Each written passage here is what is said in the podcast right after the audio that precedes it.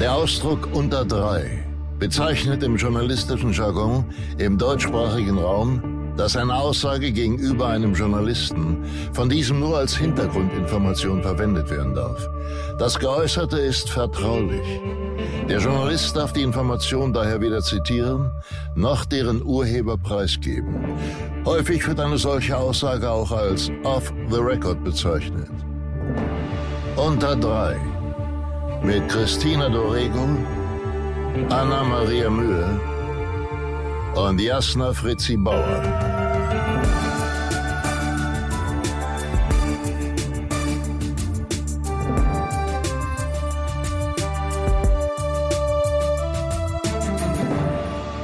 Ja, hallo ihr süßen Mäuse. Das ist eine neue Folge von Unter Dry. Und heute sitze ich, Christina Dohego, mit meiner zauberhaften Freundin und Kollegin Anna Maria Mühe und Hi. einem Gast. Und zu Einem diesem Gast. Gast wird euch Anna jetzt mal was erzählen. Wir begrüßen heute einen Tausendsasser, ein Multitalent, ein Wunderkind. Er ist Schauspieler, Fotograf, Musiker und Komponist und neben sehr vielen anderen Talenten ist er nun auch Schriftsteller. Nachtleben heißt der erste Roman unseres geliebten Freundes Sabine Tambrea. Und über all diese Dinge wollen wir heute mit ihm reden. Achtung, Sarkasmus und schwarzer Humor könnten in dieser Folge stark vertreten sein. Herzlich willkommen, Sabine Tambrea. Danke, dass ich hier sein darf. Wie du gerade rot geworden bist, als Siehst du meine Schamader? Ja. Ist sie draußen? Oh Gott. Sie Ja. ist da. Ja, das ist eine Ader. Immer wenn mir etwas unangenehm ist oder mich besonders äh, freut, dann kommt sie zutage. Und äh, jetzt ist sie da. Vielen Dank. Herzlich erste willkommen auch an gesehen. deine Schamader. Dankeschön. Ich nehme sie auch das erste Mal so bewusst wahr, obwohl wir uns ja schon sehr lange kennen. Ja. Denn eine Sache, die in diesem Intro nicht drin steht, ist, dass äh, du neben all diesen wunderbaren Dingen, die du in deinem Leben tust, auch noch der Ehemann von unserer wundervollen Freundin Alice Dwyer bist. Ja, war eine schöne Folge. Mit deiner Frau meinst Ja. du? Ja, die hatten wir natürlich auch schon zu Gast. Und äh, wir kennen dich dadurch seit einigen Jahren. Wir haben euch begleitet, seitdem ihr euch kennengelernt habt, wie Ja. ihr geheiratet habt. Und ähm, ja, es ist, äh, wir sind alle sehr eng miteinander verbunden. So ist es. Und das Schöne ist, ähm, immer wenn ich die Folgen höre von euch, habe ich echt das Gefühl, im Freundeskreis zu sitzen. Und das ist ähm, so eine Authentizität ist einfach sehr ähm, selten in diesem Format, finde ich. Und es macht enorm viel Spaß, euch zuzuhören. Oh. Das wollte ich nur sagen. Als, als Freund, aber auch als kritischer Beobachter. Und du ist bist toll. ein sehr kritischer Beobachter. Mhm. Ja, sehr. Darauf kommen wir nachher auch noch zu sprechen. Okay. Aber wir sind ja heute nicht hier, damit du uns lobpudelst, sondern äh, wir wollen dich ganz doll lobpudeln, weil wir sind auch sehr, sehr stolz auf dich. Denn bald kommt dein erster Roman, dein erstes Buch raus. ja. Du bist jetzt ein Schriftsteller. ja, nee, das, da wehre ich mich ein bisschen gegen. Ich bin ein Schauspieler, der ein Buch geschrieben hat. Also es gibt Ach, der. äh, äh, ja, der, ja. der Schauspieler. okay, verstehe. es geht nicht um Katzen, aber es geht um Liebe.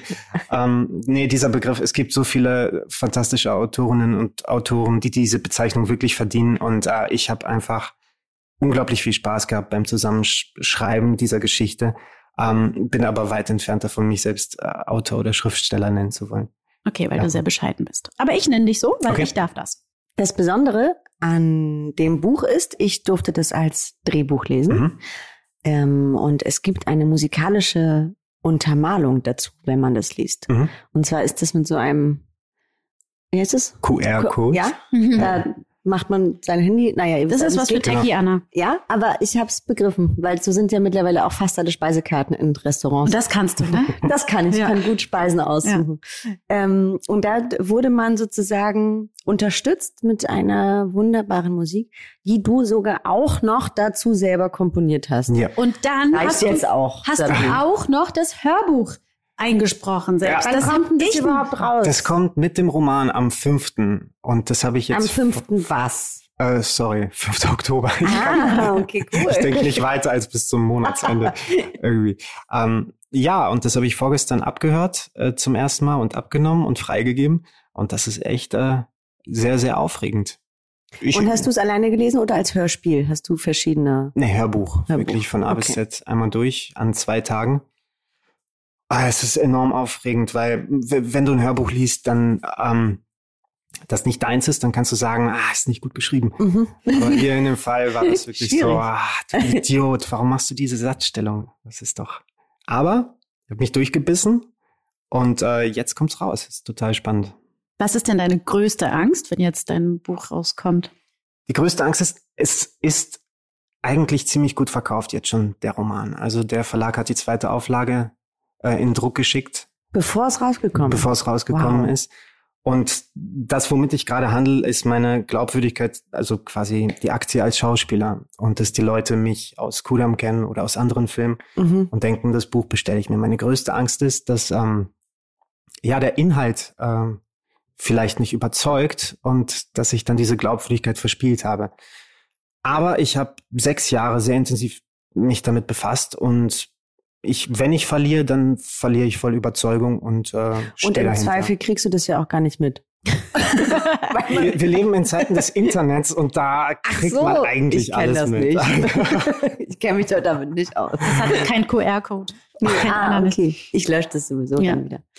Nee, aber das ist so meine, meine Befürchtung, dass, dass es gewissen Erwartungen nicht gerecht wird. Ja. Aber ich, ich stehe jetzt wirklich völlig nackt da. Ich habe dran gearbeitet, ich habe es freigegeben und ich freue mich drauf, habe aber gleichzeitig sehr viel Respekt. Wir haben ja diesen Prozess äh, deines Buches von Anfang an so ein bisschen ja mitverfolgt. Mhm. Ähm, das ganz Besondere daran ist ja, dass du das ähm, deiner Frau zur Hochzeit geschenkt hast. Genau. Wenn irgendwo, dann hier bei euch bei Unterdry, um das äh, öffentlich zu machen. das war mein Geschenk für meine Ehefrau und ich wollte gucken, was man damit machen kann.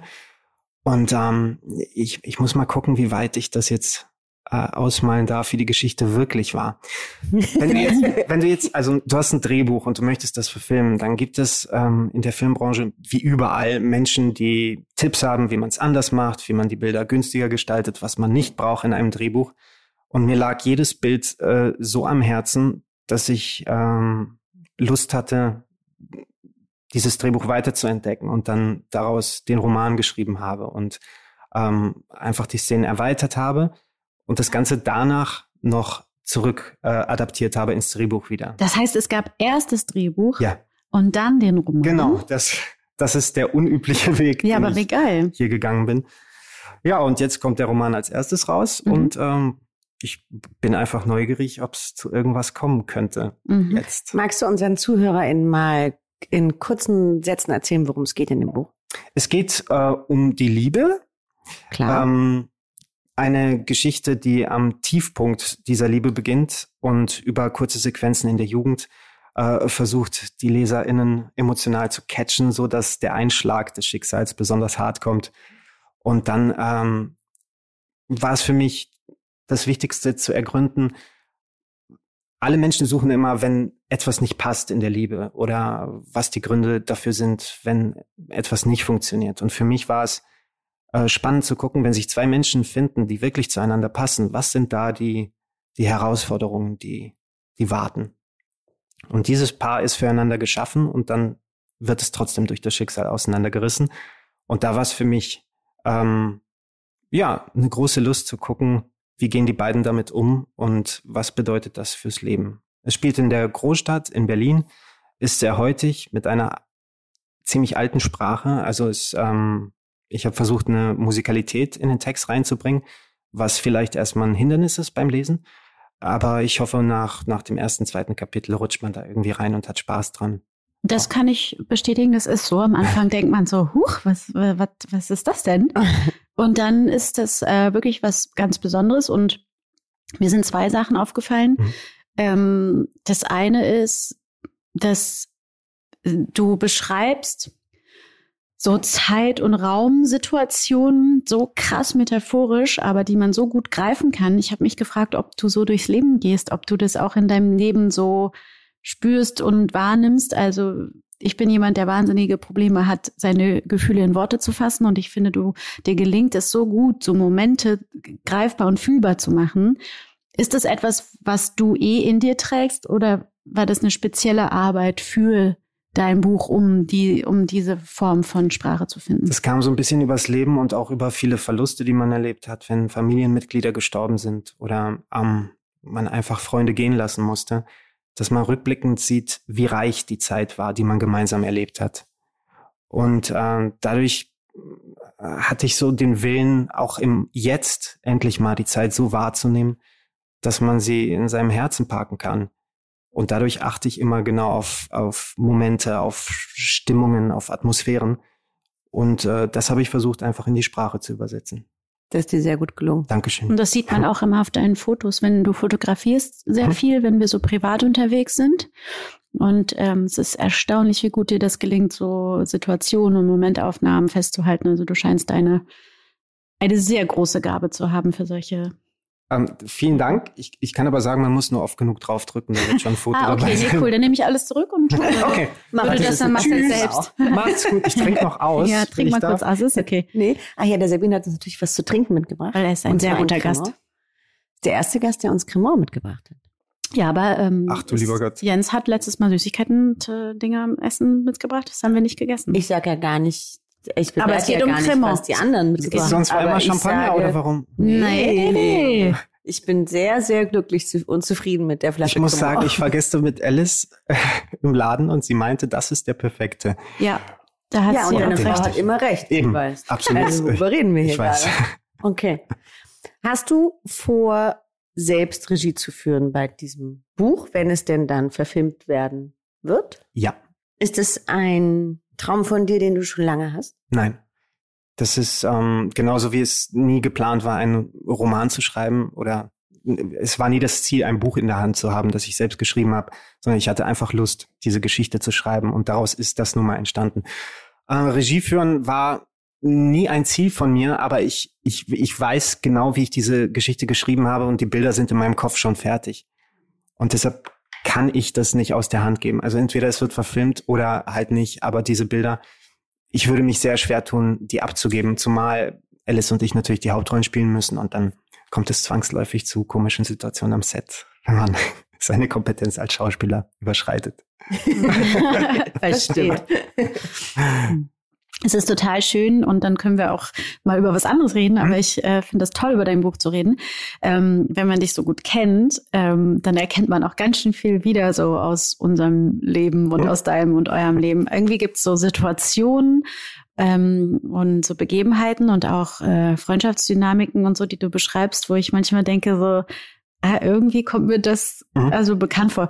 Und Das ist total toll, weil irgendwie steckt so viel von dir da drin, aber so versteckt und verschachtelt. Ähm, und Ja. das fand ich sehr besonders und toll, aber natürlich, weil wir dich so gut kennen. Das Ja. ist irgendwie nochmal Special-Liga wahrscheinlich für ich habe uns. auch immer, wenn, wenn wir was erlebt haben oder so, ein Moment passiert ist, den ich mir merken wollte, habe ich mir immer eine E-Mail an mich selbst geschrieben mit dem Betreff Nachtleben und dann habe ich, wenn ich mal so ein bisschen Leerlauf beim Schreiben hatte, geguckt, so, was, was habe ich mir alles die letzten Jahre über aus Ich gehe sofort die letzten Okay. Jahre in meinem Kopf durch. Ja, ich bin auch gerade Oh so. mein Gott, wie schrecklich. gut, dass das nicht im Buch ist, gut, dass das nicht im Buch ist.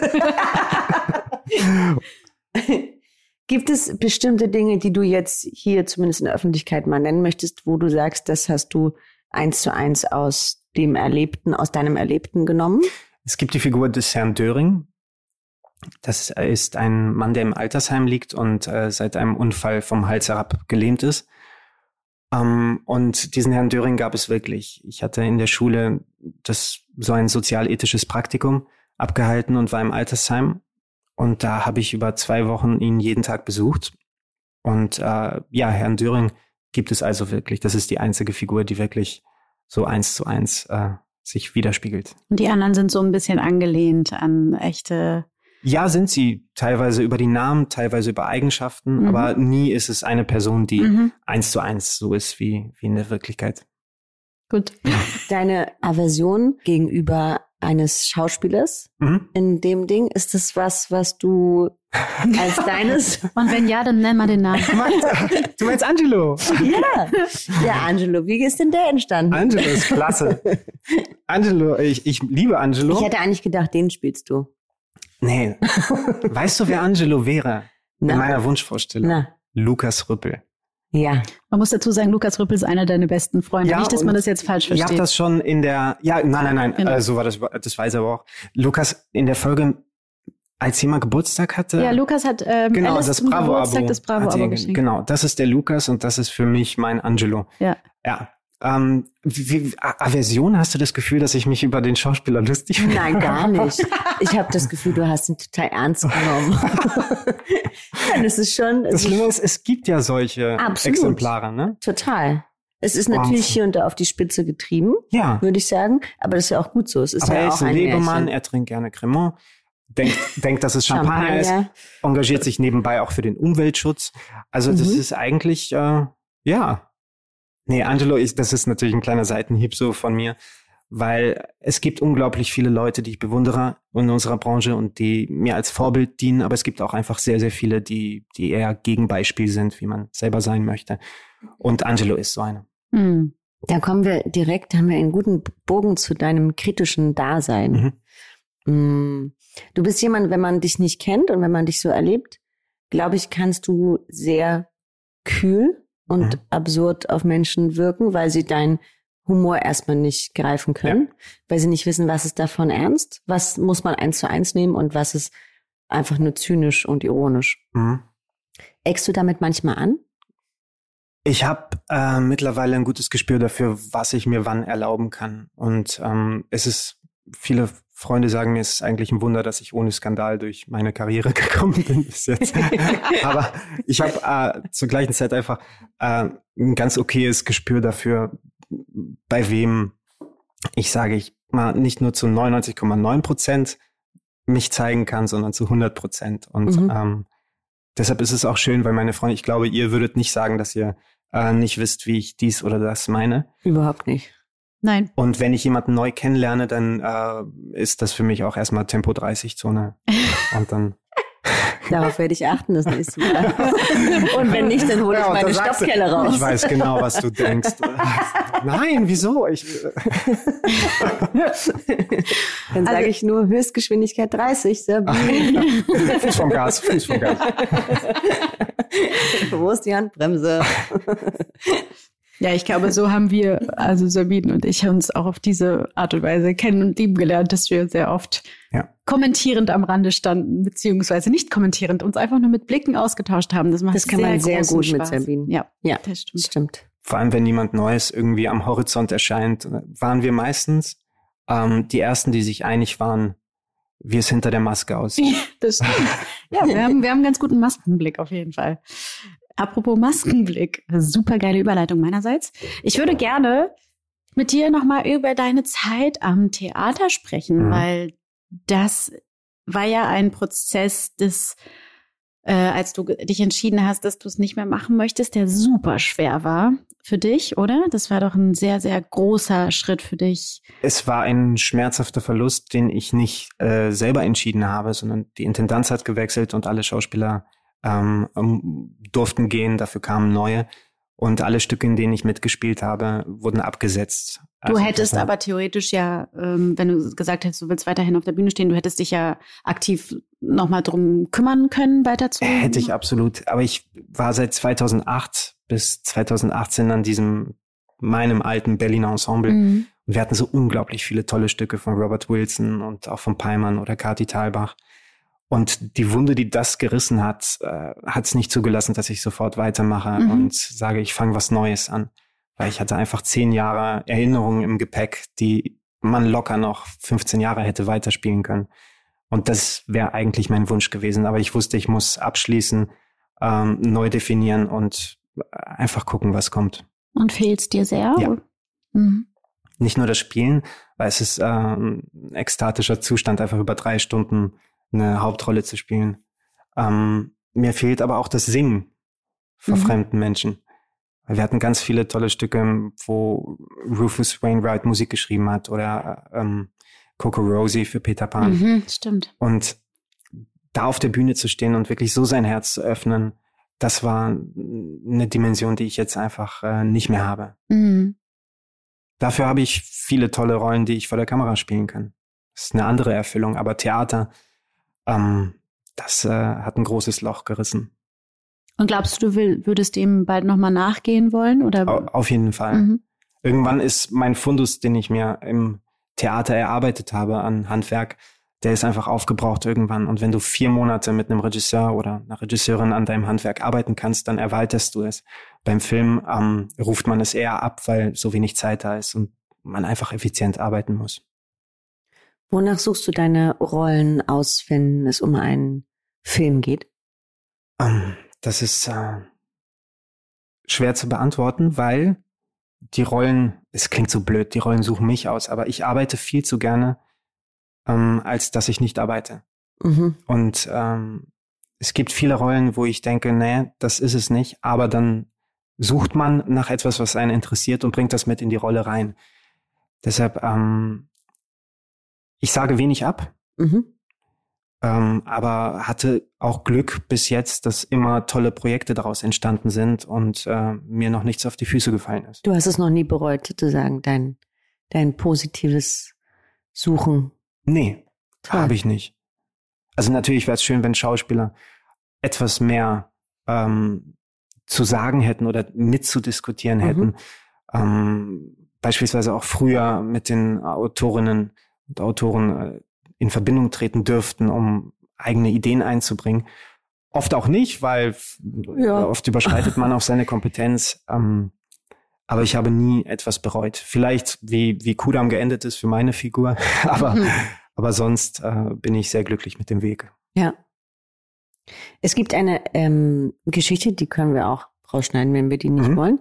Aber ähm, der Film, wo du und Alice, wo ihr euch kennengelernt habt, ja war ein Film, den wir beide hätten eigentlich spielen mhm. sollen. Und ich habe den aus bestimmten Gründen aber abgesagt, weil ich gerade frisch Mutter war mhm. und noch nicht so lange weg wollte vom Kind und sehr lange mit mir gehadert habe und dann der Regisseurin gesagt habe, ähm, guck dir mir Alice Deuer an. Ich finde, die ist perfekt für die Rolle. und dann hat sie das gespielt. Und da habt ihr euch kennen und lieben gelernt. Ja, du bist der Herzliebesengel Gabriel? Ich bin, ja. Ja, das war ein Film, den wir hätten zusammen drehen. Richtig. Sollen. Aber damals dachtest du noch, ich bin schwul. Können wir darüber kurz reden?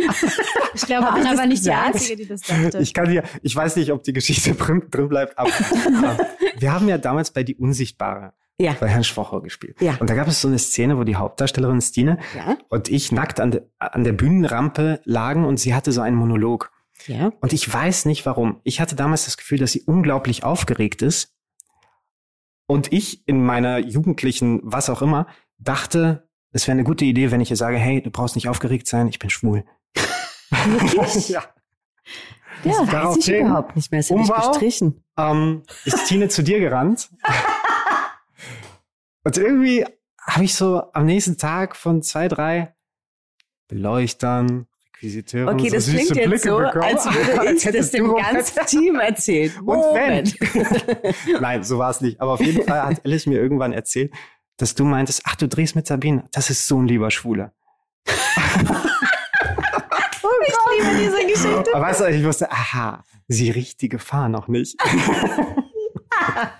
Ich liebe das Schicksal. Oder? So gut. Manchmal ist es, ist es echt, es hat, Manchmal im Nachhinein hat es wirklich meistens alles einen Sinn. Das stimmt. Ja. Gerade in unserem Beruf, finde ich. Wenn man sich manchmal ärgert, wenn man bestimmte Figuren nicht bekommt und dann sieht man das Endprodukt und denkt so, oh, du, ist gar ja. nicht so schlimm, dass ich nicht dabei war. Mhm. Das stimmt, wenn man diese Weisheit vorher hätte, ein bisschen entspannter zu sein, dass man sich nicht wahnsinnig macht, wenn, ich meine, es schlägt ja immer ins Ego ein, ne? egal wie. Total. Um, naja. Gehst du offen damit um, wenn dein Ego angekratzt ist? Also wenn du eine Absage bekommst oder so, wie, wie kommunizierst du das? Also ich würde dir jetzt erstmal unterstellen. Ein Buch. Du schreibst ein Buch. oder einen Song, je nachdem. Und mach ein Foto. Ja, das ist gut. Ja, natürlich. Ich meine, in, im Freundes- oder Familienkreis natürlich. Und sonst erfahren es die Leute ja nicht wirklich, wenn man eine Rolle nicht bekommen hat mhm. oder so. Aber ich habe da kein Problem mit, äh, zu sagen, hätte ich gerne gemacht. Mhm.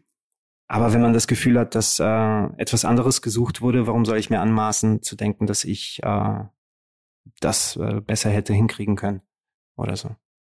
Du sitzt ja hier offensichtlich mit zwei Frauen zusammen. Mhm. Ist dir in deinem beruflichen Leben, hast du es oft mitbekommen, dass Frauen anders, Schrägstrich, Schrägstrich schlechter behandelt werden am Set als Männer? Habe ich nicht. Oder wenn es mal vorkam, gehörte ich eher zu den Leuten, die das ansprechen und sagen, nicht okay. Du bist Aber- dann laut. Ja, Toll. muss man. Ähm, aber egal wann, auch wenn äh, jüngere Kollegen, Kolleginnen irgendwie auch schlecht behandelt werden mit Unterkunft Mhm. oder Mhm. komme fünf Stunden früher ans Set, Mhm. äh, dann unterhalte ich mich gerne mal und frage, warum, Mhm. warum dieses noch aufzublühende Potenzial so vergeudet wird. Und dadurch Ja. verbittert man ja auch, wenn man nur mit diesen ähm, Widrigkeiten konfrontiert ist. Ja. Ähm, ich spreche das offen an, aber ich äh, habe über die Jahre äh, nur mit Frauen gespielt oder habe am Set gestanden, die für sich selber auch eingestanden sind. Mhm. Und äh, ich kenne es nicht anders und so muss es sein. Ich höre natürlich, dass es oft anders ist. Wenn ich selber erlebe, dann äh, spreche ich es an. Gut. Du bist ja in eine musikalische Familie hineingeboren worden. Deine beiden Eltern sind Musiker, deine Schwester ist Musikerin. Du hast von klein auf an der Violine, sagt Ja. man, gelernt. Und äh, abgesehen davon hattest du eine große Affinität für ägyptische Bilder an deinem Kinderzimmer äh, wenden. Andere haben Pamela Anderson. Ich hatte Leonardo DiCaprio. Ja, Ich hatte auch. Und Titanic, ja? Ja, klar. Das, wo er nach. Dieses- nee, sie guckt nach unten und er zur Seite. aber Ja. dieses riesige, Ja. also dieses Starschnitt. ja, ja, ich habe es, ich glaube, zwölfmal im Kino gesehen. Geil. Ich Mann. auch. Das ist richtig Das- ist Liebe. Das Das, ist Gefühl Liebe. hat es definiert für mich, was. Ja, was Ja. hat dich geprägt? Also welche, also genau diese Momente meine ich. Also welche Hm. Person, welcher Film? Erzähl mal einen Schwank aus deiner Jugend, Sabibi. Also einer Sabine. der ersten Filme, die ich sehr früh bewusst gesehen habe, war Fight Club. Mhm. Da musste meine Mutter noch für mich die Aber der Filme war doch nach Titanic. Ist es so? Ja, ich glaube schon. Ich bin mir nicht sicher. Ah, Auf Ich jeden Fall. glaube Es ist auch. einer der Ja. Filme, okay. Zeit, äh, ich, ich Also du lebe warst sehr außerhalb lange der nicht Zeit. im Kino, dann Titanic zwölfmal, dann wieder lange nicht und, Und dann, dann Fight Fight Club. Club. Okay, die Reihenfolge, wenn wir so anfangen, dann war es E.T. oder Jurassic Park oder so. Bei mir war es Kaspar, dieses mit dem Gespenst. Das war mein erster Kinofilm. Ja, ich war ganz doll verliebt in Kaspar. Wirklich, ich hatte Angst vor Kaspar. Ich wollte Carlson Kaspar vom Dach heiraten. habe ich auch gesehen. Wirklich im Kino? Ja, warum auch immer. Okay. Ähm, Fight Ja, ähm, ja gut, Fight Club hat mich zu der äh, toxischen Männlichkeit erzogen, die ich heute noch auslebe. ähm, dann äh, Die treiben wir dir schon noch aus. auf jeden Fall Titanic, was äh, ich auch sehr oft gesehen habe, war Sixth Sense. Mhm. Oh ja, stimmt. Das war ein toller Umgang, Ja, überhaupt mit Spannung und äh, dieser Junge. ja, unglaublich. Also Wahnsinn. Aber auch mit diesem Bewusstsein für, für Leben und Tod. Oh, jetzt wird's ein bisschen ähm, Meet Joe Black. Ja, den leider auch ja. so Alter, das war Oh, wie hieß sie denn nochmal? Flo, Flo, nee, wie hieß sie?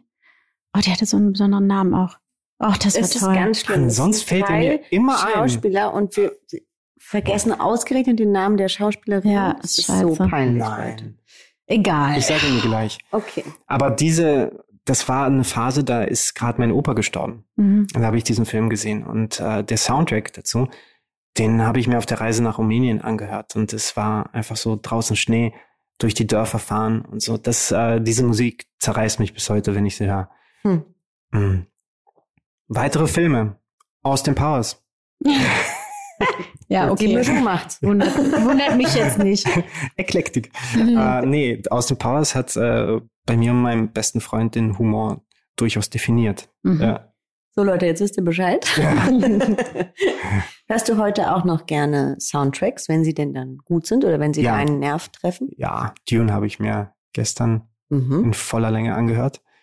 Ähm, ich, ich liebe Soundtracks, weil sie dieses Gefühl einfach weiter in den Tag tragen. Und für mich ist, ist ein Film großartig, wenn er auch über die nächsten Tage, nachdem man ihn gesehen hat, so ein Gefühl Mhm. am Leben hält. Wenn er so in einem Und- arbeitet. Genau. Ja. Und dann, wenn man die Musik anmacht, spürt man, ob der Film oder die Musik Anteil daran hatte. Und das finde ich total schön. Mhm. Ich liebe Soundtracks, ja. Ein Soundtrack, der mich geprägt hat, Entschuldige, war äh, von Jenseits der Stille. Mhm. Das war ähm, unglaublich. Der ist auch bis heute noch so, dass der mich wahnsinnig berührt, wenn ich den Claire. Forlani. Oh sie. ja. Sorry, Nicht schlecht. peinlich. Okay, der Soundtrack, der mich geprägt hat, war Zehn Dinge, die ich an dir hasse. Woo! So, Okay, äh, cool. Dann merkt mal wieder, woher ich komme. ah, liebe Grüße an Tanja und Johanna. Ähm, ähm, ich wollte mit dir kurz noch über Rumänien sprechen. Ja. Deine Verbindung zu dem, ich weiß nicht, ist es dein Heimatland, das Heimatland deiner Eltern? Wie Ich, ich würde es sogar meine Heimat Mhm. nennen.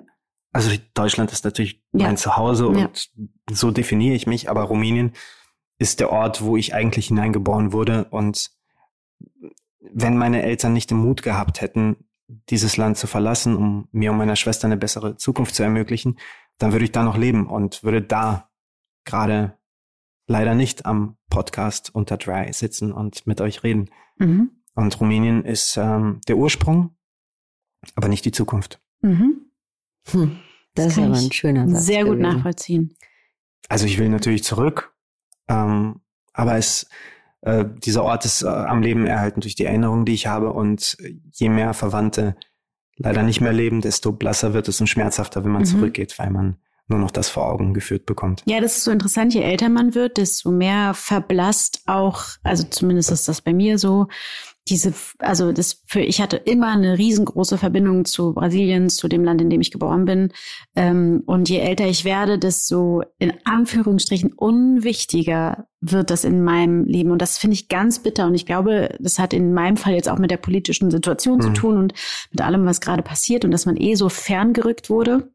Aber dieser Sehnsuchtsort und so, glaube ich, verstehe ich dich da auch, das bleibt für immer heilig. Also das, Ja. was sozusagen einen innerlich geprägt hat und geformt hat, äh, das ist irgendwie so in einem drin. Ne? Ja. Und Die das ist, DDR bleibt für mich auch immer heilig. Ja. Es bleibt für immer in dir drin, Oh ne? ja. Kennst das ja auch. Sonntag. Ne? Erst mal was trinken. Bist du jemand, der, wenn er auf einer Party ist, Mhm. Du kennst doch die Antwort schon. ich möchte sie aber öffentlich hören. Okay. Ich Bist tanze. Du, bist du jemand, der gerne tanzt? Du bist so Gib mal, gib mal die Flasche her. Wenn ich mir Mut eingetrunken habe, ja. Ja. Nein. aber immer mit. ich tanze eigentlich extrem selten. Aber du hast immer viel Freude, uns beim Tanzen zuzuschauen. Ich liebe es, weil ich es mag, wenn, wenn jemand loslassen kann. Mein Problem ist, dass ich innerhalb kürzester Zeit sehr viel gewachsen bin und meine Arme sind wirklich unüblich lang. Und ich, ich Bitte googelt den Herrn jetzt, sonst habt ihr ganz komische Vorstellungen. Ich kann mich zum Beispiel am Knie kratzen, ohne mich zu bücken. Das ist, ähm, Ist das was Außergewöhnliches? Warte, ich kann muss es auch. jetzt warte mal, du musst aufstehen, geht das? Nein, geht nicht.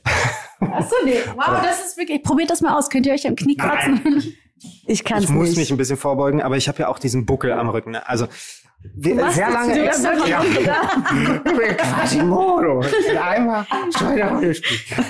ähm, ich, ich weiß nicht, wohin mit meinen Armen.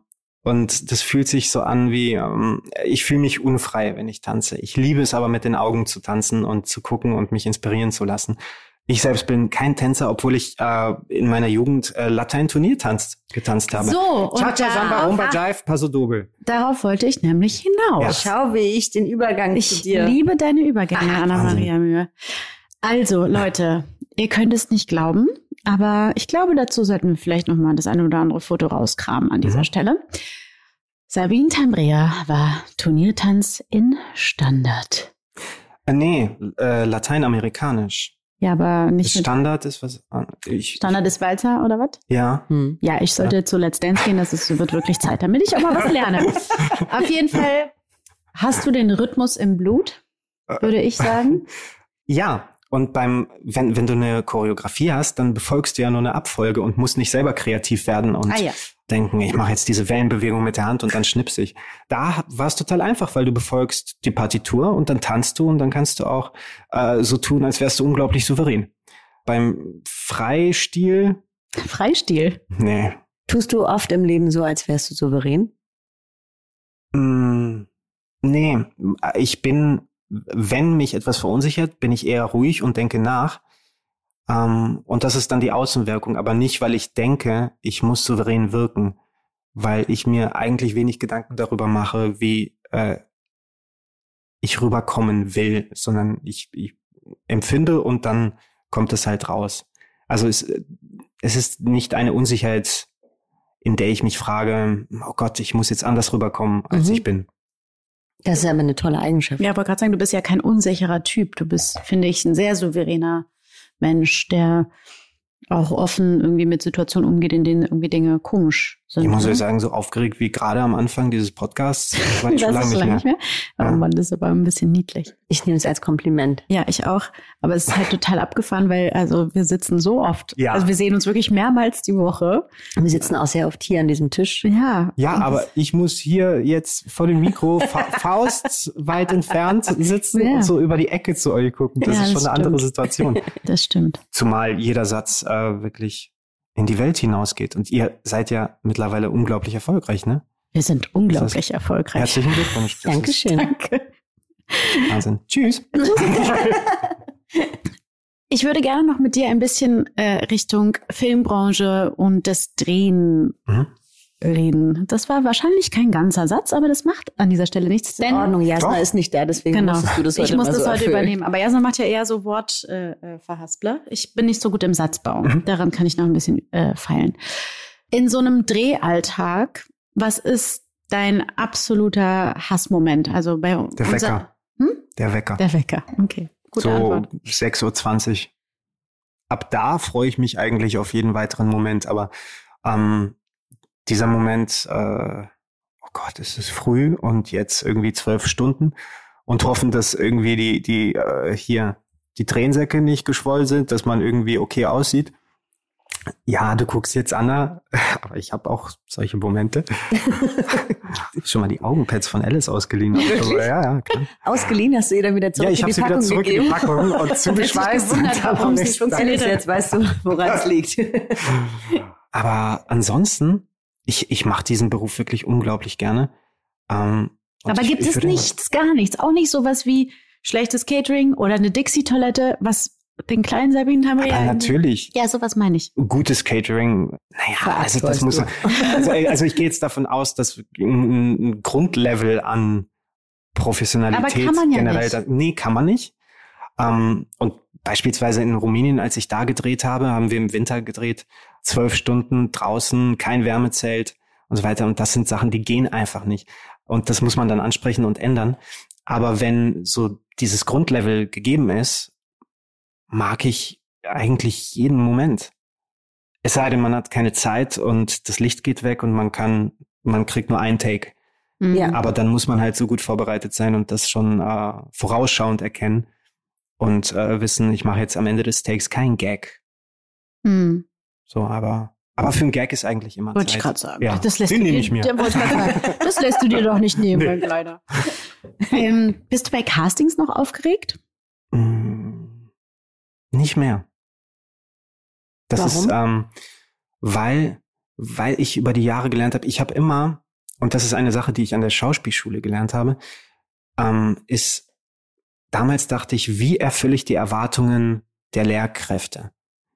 Und ich habe in der Schauspielschule gelernt, dass es viel wertvoller ist, zu erkennen, was dich von diesen Erwartungen unterscheidet, was deine eigene Erwartung an dich selbst ist und wie du eine Rolle sehen möchtest. Und das hat wenig damit zu tun mit, wie wollen die das sehen.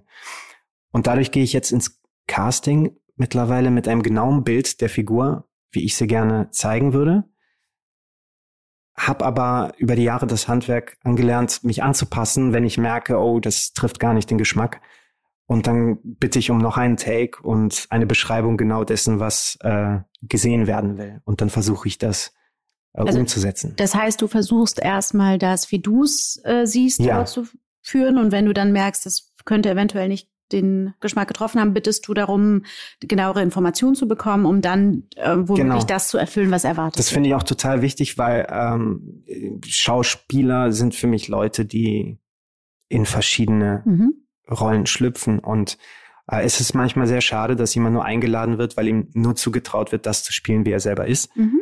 Und da finde ich es immer ganz wichtig zu sagen, bitte rede mit mir, arbeite mit mir. Ich kann mehr als das spielen, was ich im ersten Take gespielt habe.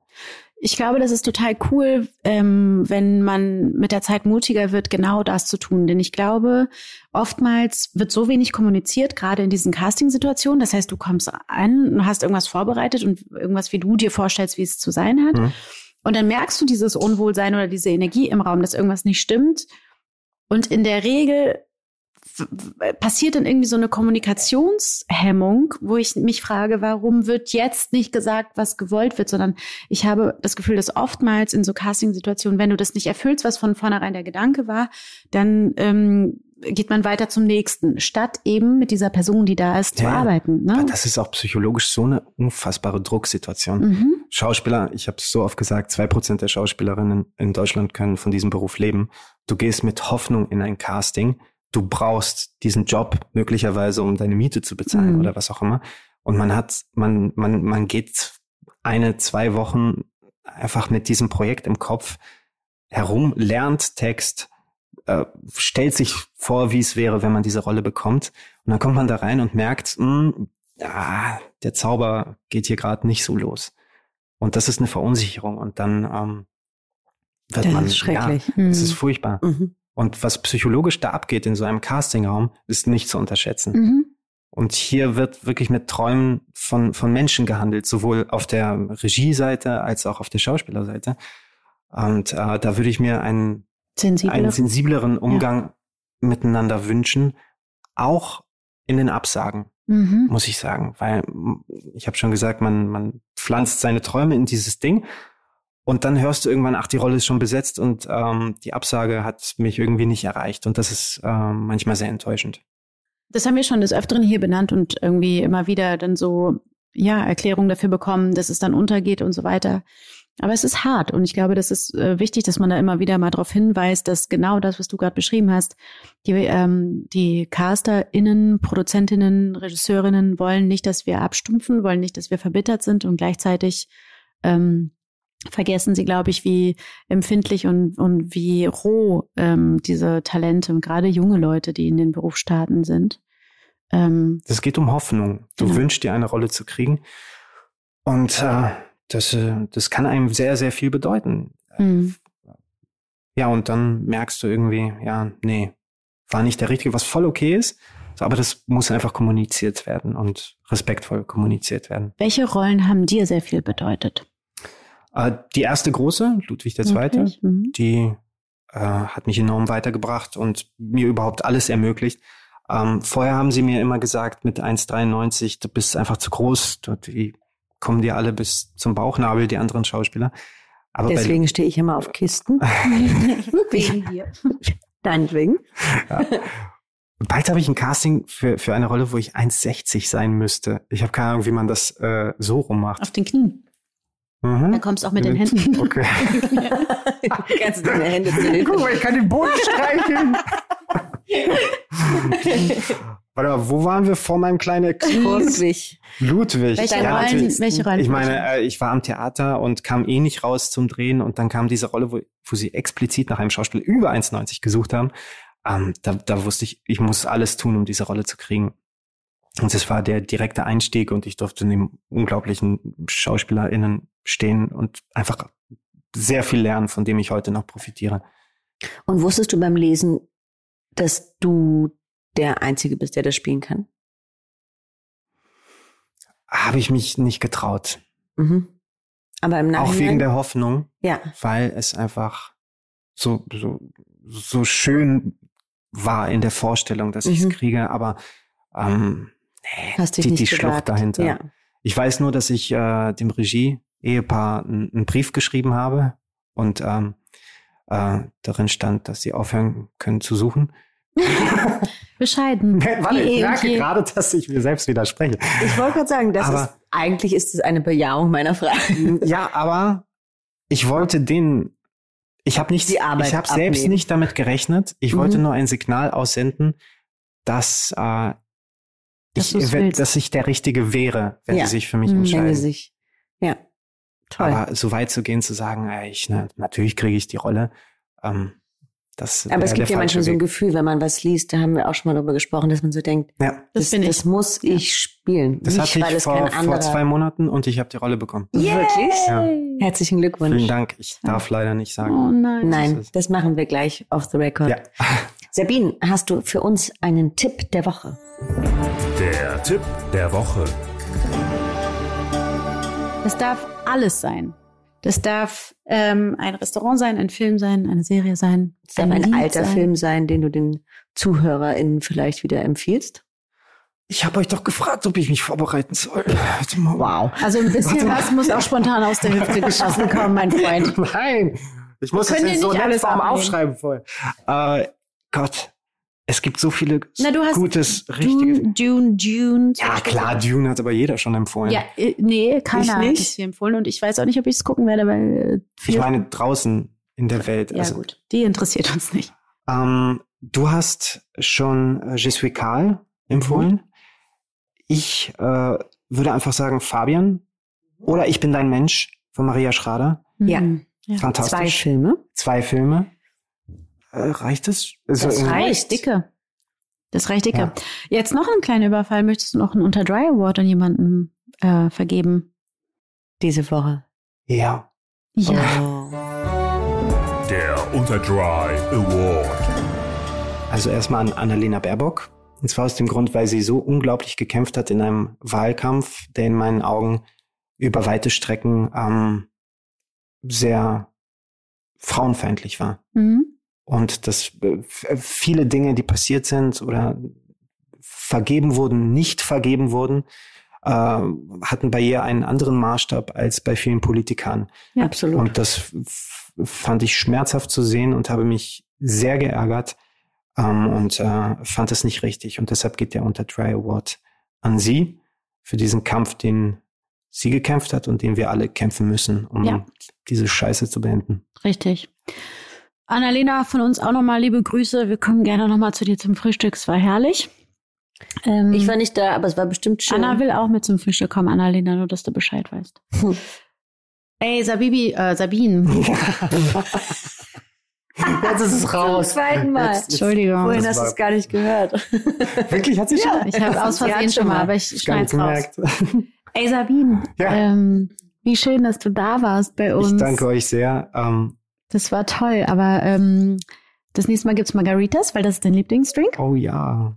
Und das nächste Mal kommst du, wenn äh, dein Drehbuch zu einem Film äh, gemacht wird. Du kannst auch vorher vorbeikommen, aber spätestens dann bitte wieder. Ja.